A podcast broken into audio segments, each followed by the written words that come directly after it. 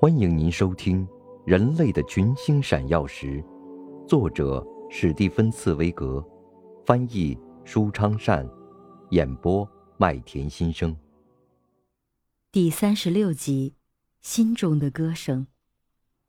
但是他无法入睡，他的内心非常不平静，那是一种由于心情极其恶劣而莫名其妙的不平静。满腔欲火，就像暴风雨的海洋。他的身体一会儿从左侧翻到右侧，一会儿又从右侧翻到左侧，而睡意却越来越淡。他想，他是否应该起床去过目一下脚本？不，对他一个这样已经死去了的人，脚本又能起什么作用呢？不，天主已经让他坠入深渊。已经把他同生命的神圣洪流隔开，对他已经没有什么安慰可言。但是，在他心中，总还是有一股力量在搏动，一种神秘的好奇心在驱使他。而且，神志不清的他已经无法抗拒这种莫名其妙的好奇心。亨德尔突然起身，走回房间。用激动的发抖的双手重新点亮蜡烛。在他身体瘫痪的时候，不是已经出现过一次奇迹，使他重新站起来了吗？说不定天主也有使他振奋、治愈他灵魂的力量呢。亨德尔把烛台移到写着字的纸页旁，第一页上写着《弥赛亚》。啊，又是一部清唱剧。他前不久写的几部清唱剧，都还没有演出呢。不过，他还是翻开封面，开始阅读，心情依然不平静。然而，第一句歌词就使他怔住了：“主安慰你。”所写的歌词就是这样开始的：“主安慰你。”这句歌词简直就像符咒。不。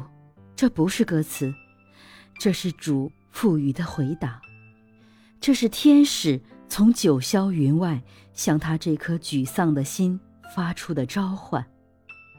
主安慰你，这句歌词好像顿时就有了声音，触及了他颓唐的灵魂。这是一句激励所有人有所作为、有所创造的歌词。刚刚读完和体会到这第一句。亨德尔的耳边仿佛已经听到了这一句歌的音乐，各种器乐和声音在飘荡，在呼唤，在咆哮，在歌唱。啊，幸福啊！他又重新听到了音乐，在音乐声中感觉到敞开的天国的大门。当他一页一页往下翻阅时，他的手不停地哆嗦。是啊。他被唤醒了，每一句歌词都是在向他呼唤，每一句歌词都以不可抗拒的力量深深的打动他。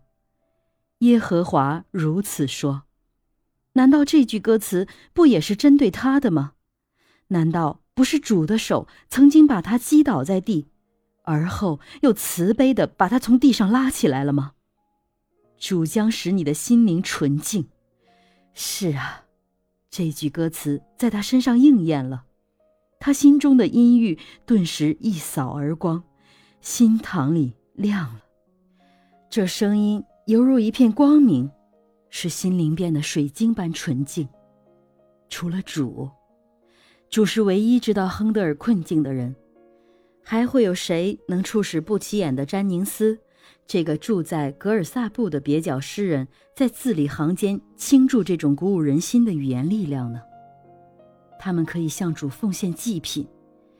是啊，这样的歌词应该用最嘹亮的长号、怒涛般的合唱、雷鸣般的管风琴来演奏，就像太初之道，神圣的主再次唤醒所有其他在黑暗中绝望行走的芸芸众生。